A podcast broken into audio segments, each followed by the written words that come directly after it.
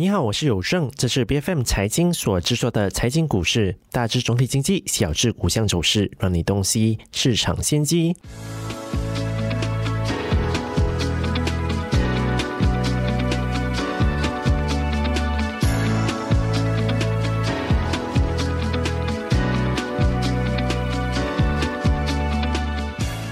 本周是非常忙碌的财报周，不知道大家有没有感受到？其实已经有很多的公司都公布了他们的财报，但有一点是非常值得大家注意的哦。其实，在财报季还没有登场的时候呢，普遍上市场是预测今年第一季美股的财报季会是最糟糕的季度，而这几天美股三大指数的走势也是涨跌不一。当然，我们聊到财报的时候，我们也是不得不关注奈飞这一家的公司哦，Netflix。因为第一季 Netflix 的用 Netflix 的付费用户新增人数是不及预期的，而第二季度的指引好像也是令人相当的失望，股价一度跳水超过百分之十。到底他们后市的表现会是如何呢？而在不久之后接棒公布财报的特斯拉，市场对于它的预期又会是什么？本期节目，玉凤环球董事林卓峰将来带我们看透美股的新一轮财报焦点。美股的财报季进入了第二周，而在本周，奈飞、特斯拉的财报表现呢，也是成为了市场的焦点。我们先来看一下奈飞的财报好了，因为奈飞的付费的用户新增是不及预期的，股价也一度跳水百分之十。所以，卓峰，我们可以认为说，这些串流媒体他们在网络上的红利已经来到了尽头吗？昨天晚上呢，在奈飞公布那个业绩的时候，其实我也在，就是一直在关注哈。他在一公布的时候。那个前半个小时，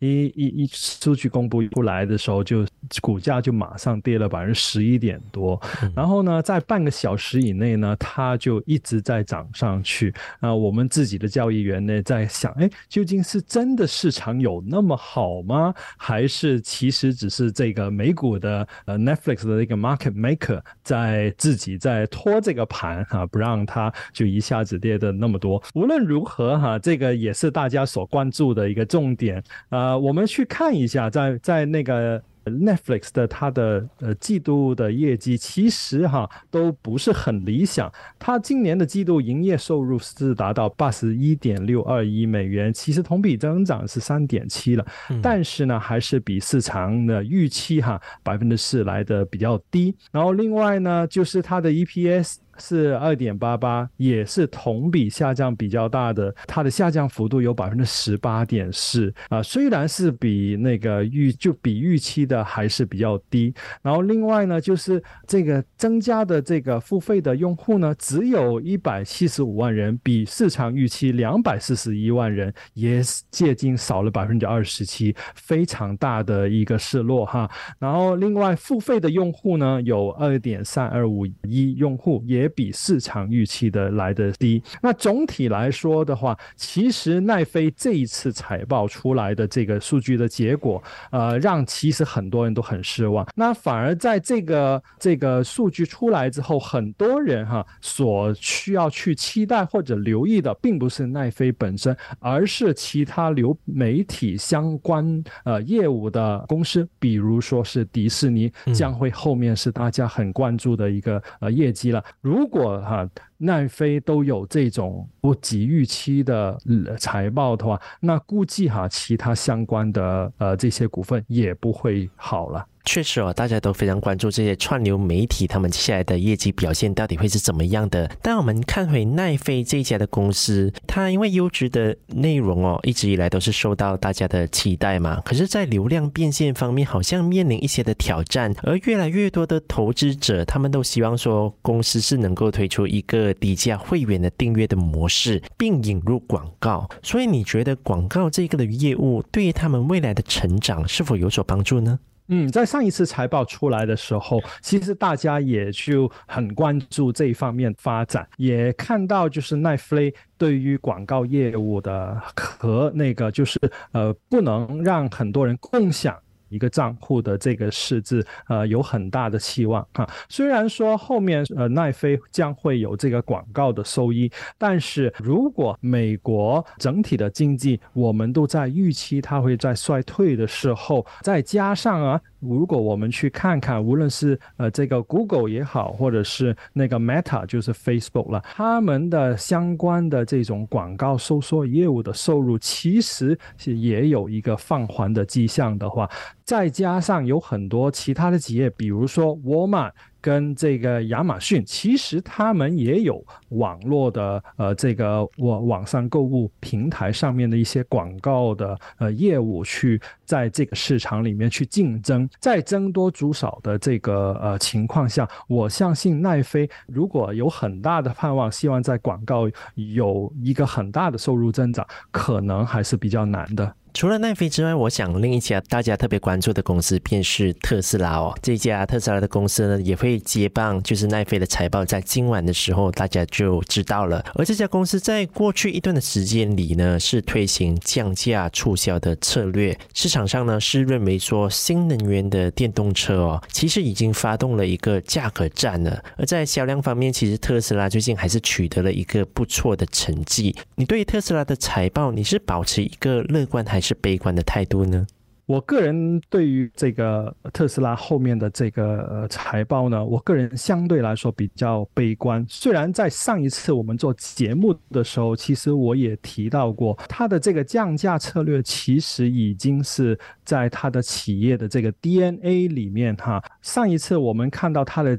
这个降价的策略凑巧，就是它的呃这个销售的量也上来了，但是在市场里面很多的分析师也是会认为哈，预期它。本次这个季度的业绩也会从对比上一次有一个小幅的放缓，特别我们在上一次的节目里面也提到过，其实大家会将会很关注，究竟特斯拉在降价之后，它的毛利率是否还能保持在百分之二十左右以或者是以上的呢？因为市场是预期，呃，从上一次的这个毛利百分之二十九，这一次预期是百分之二十。一，如果哈它的毛利率是比预期的来的低的话，那有可能市场就就对它有一个反对票了。那如果对于它的这个股价方面的话，我认为在过去这段时间啊，究竟它的这种降价的策略对于在这个市场竞争方面是否有很大的帮助，这个我们是需要很大的这个留意的。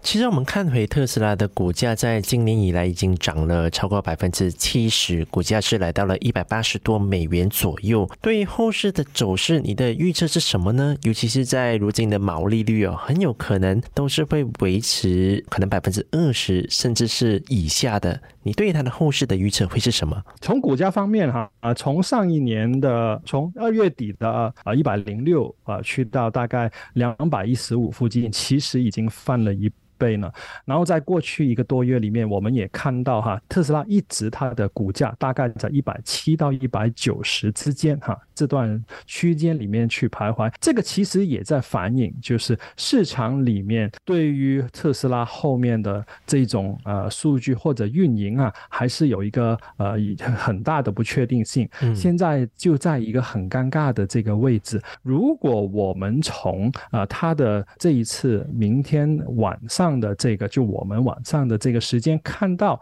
它的这个数据出来比较好的，或者是我们能听到他对于这些两万五千块左右和以下的这个价格的呃新车，或者是市场一直在预料，希望听到他的这个所说的。呃，墨西哥那边的工厂将会啊使用一种新的制造车的方式，非流水线的方式来降低大幅降低它的这个造车成本啊。如果有这方面的消息的话，我相信啊，市场有可能会往上走。如果往上看的话呢，我相信哈，有机会可以呃去到大概三月底左右的二百两百一十六块附。附近，那就代表上看有百分之十七。但是如果刚才所说的所有的这些期待在市场里面都落空了，那很有可能这个空头呢就会将会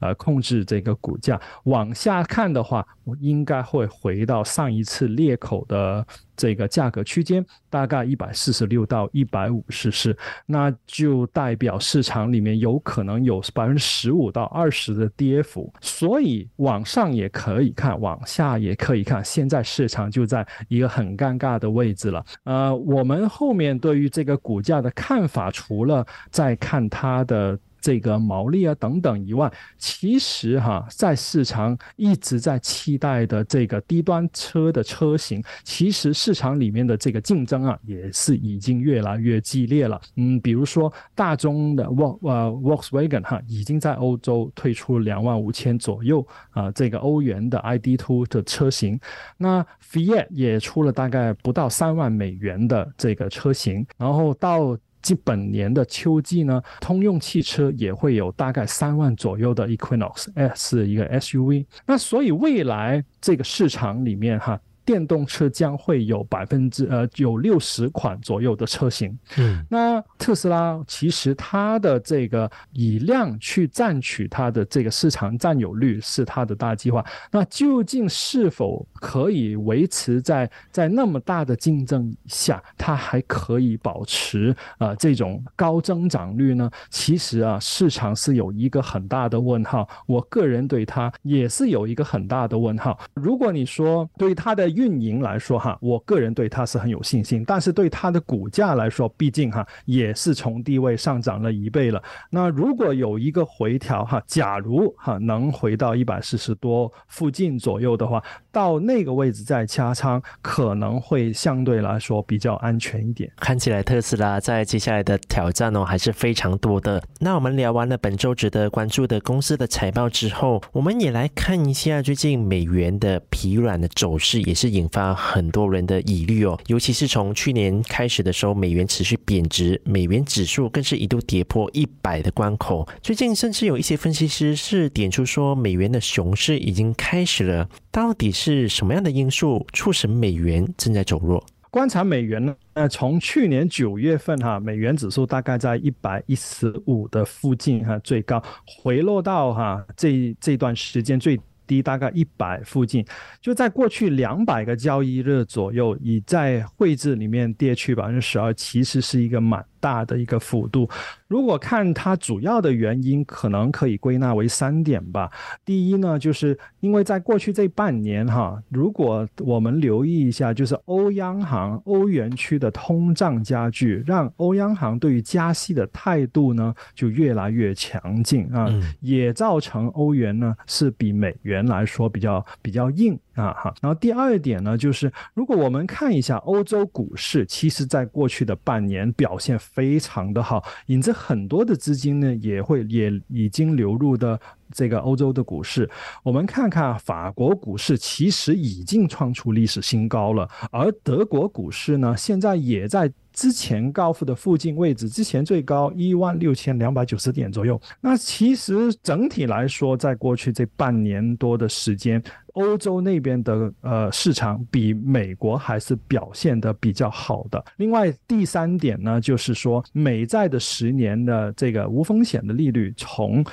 去年十月份左右哈，也也从高位的四点三三 percent 左右回落到目前呢是大概三点五八 percent。那最低呢，也曾经到过三点二五。那当然，那个时候就是美国这个银行业危机，所有的这些市场里面的资资金呢，都涌向这个。被避险的资产，就这几点来说，就让美元呢，在过去的这个半年以内，就让它有一个大幅的回调。那从美元相反的，呃，或者负相关性的一些资产，就对它来说就有一个涨幅。特别比如说，我们看看黄金，也从去年的九月的地位，大概一千六百一十四左右呢，就上升到本轮最高的两千零四十块。那虽然它还没升破这个上一年三月份最高的呃两千零五十的这个呃收市的这个价位，但是它基本上已经在非常高的位置。